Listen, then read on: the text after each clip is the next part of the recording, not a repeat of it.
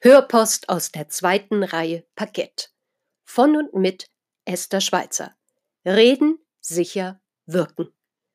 Viele Jahre habe ich auf den Theaterbrettern, die die Welt bedeuten, gestanden und mich präsentiert.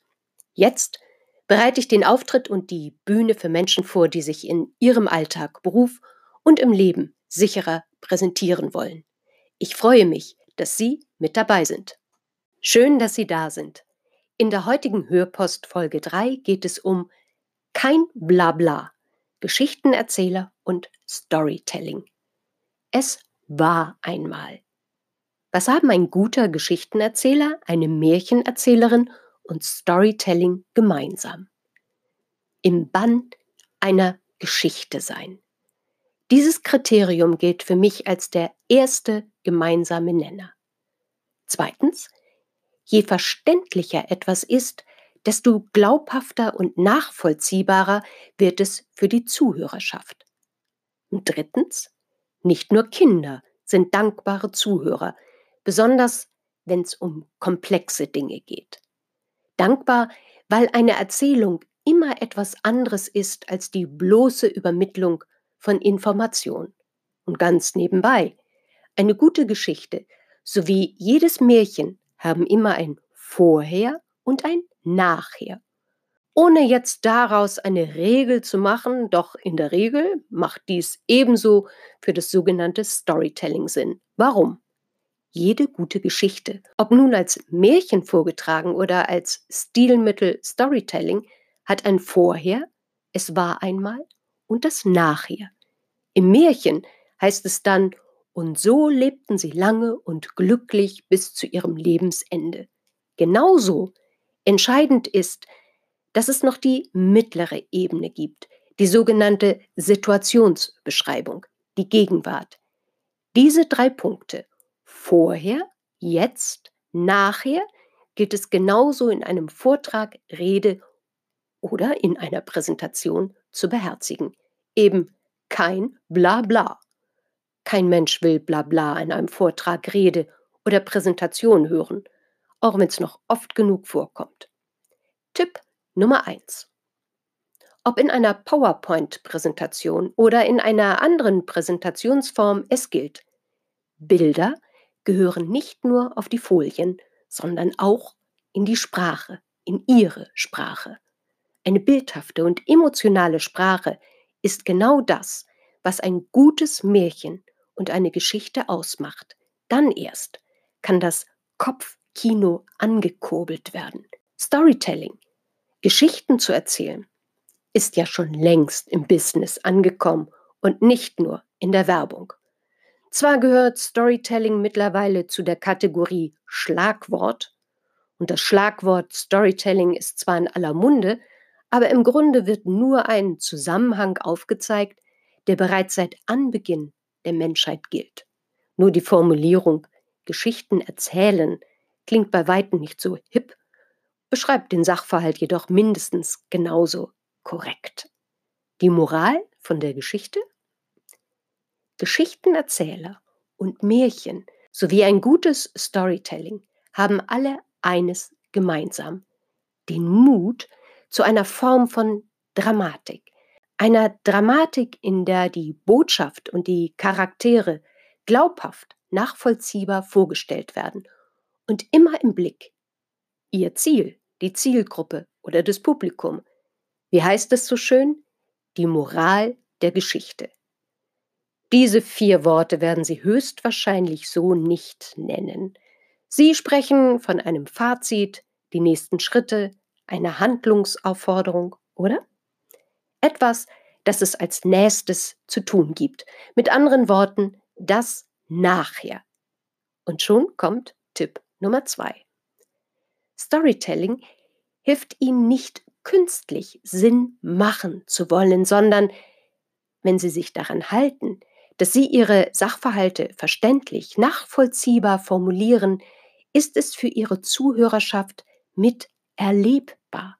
Sie können miterleben, stiften Sie doch einmal Sinn auf sympathische Art. In dem Wort sympathisch steckt das Adjektiv pathisch im Sinne von Kontakt verknüpfend und erhaltend. Das darf in jedem Falle ein Ziel Ihrer ausgearbeiteten Story sein. Und der Tipp Nummer drei, trauen Sie sich, trauen Sie sich, Ihre Geschichte, Ihre Story zu erzählen, öffnen Sie Ihr Nähkästchen. Jeder Mensch hat eine Biografie, eine persönliche Geschichte, einen Lebenslauf, eben Ihre Geschichte. So auch Sie. Nutzen Sie zum Beispiel Ihre Geschichte, wenn es darum geht, schwierige Zusammenhänge sowie Zahlen, Daten und Fakten nachvollziehbarer zu präsentieren. Tipp Nummer 4. Schauen Sie, dass Sie das, was und wie Sie über sich preisgeben, nicht nur Sinn macht, sondern Vertrauen aufbaut. Wie verhält es sich dann mit meiner Geschichte? Während meiner Schauspielausbildung an der Otto Falkenberg Schule in München spielte ich an dem Theater der Jugend, heute heißt es Schauburg, München. Unter anderem die Rolle der Momo. Mhm.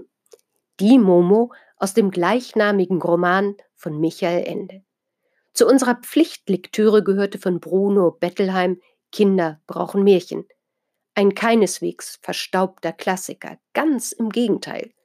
Und als ich zu dieser Hörpost etwas aus meinem Leben recherchierte, stieße ich auf einen ziemlich vergilbten Zeitungsartikel mit der Überschrift Utopie aus Fantasie. Der Artikel ist ein sehr persönliches Fundstück und in Erinnerung, in Geschichten zu kramen, bringt manchmal auch Bezauberndes zutage. Die Suche in meinem Nähkästchen brachte einen Ordner ans Tageslicht. Ein Ordner mit meinen gesammelten Theaterauftritten und Premieren. Sogar einige alte Programmhefte sind mit dabei. Und plötzlich, plötzlich stolper ich beim Lesen in der alten Theaterkritik Utopie aus Fantasie über ein paar Sätze, die ich erst jetzt so richtig zu würdigen weiß.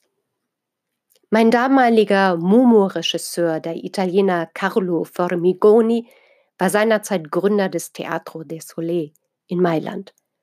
Und er wurde nach der Premiere der Momo mit einem bemerkenswerten Vergleich bedacht, der im Grunde genommen alles in aller Kürze beinhaltet, was eine gute Geschichte, das Storytelling beinhalten sollte.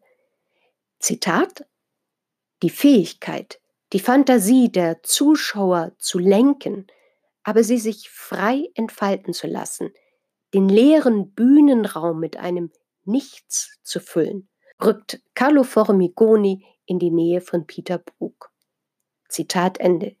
Ja, genau der Peter Brook. Und aus einem scheinbaren Nichts Fülle entstehen zu lassen, das ist etwas, das viele Menschen unterschätzen oder gar nicht zu würdigen wissen. Zu Beginn einer Geschichte, einer Story, ist die Bühne, der Raum, in dem Sie auftreten, immer leer. Ich verabschiede mich für heute und freue mich, wenn Sie wieder in einer weiteren Hörpost mit dabei sind. Herzlichst, Ihre Esther Schweizer. Was hören Sie in der nächsten Folge? Ich weiß es noch nicht. Mein Blatt ist noch leer.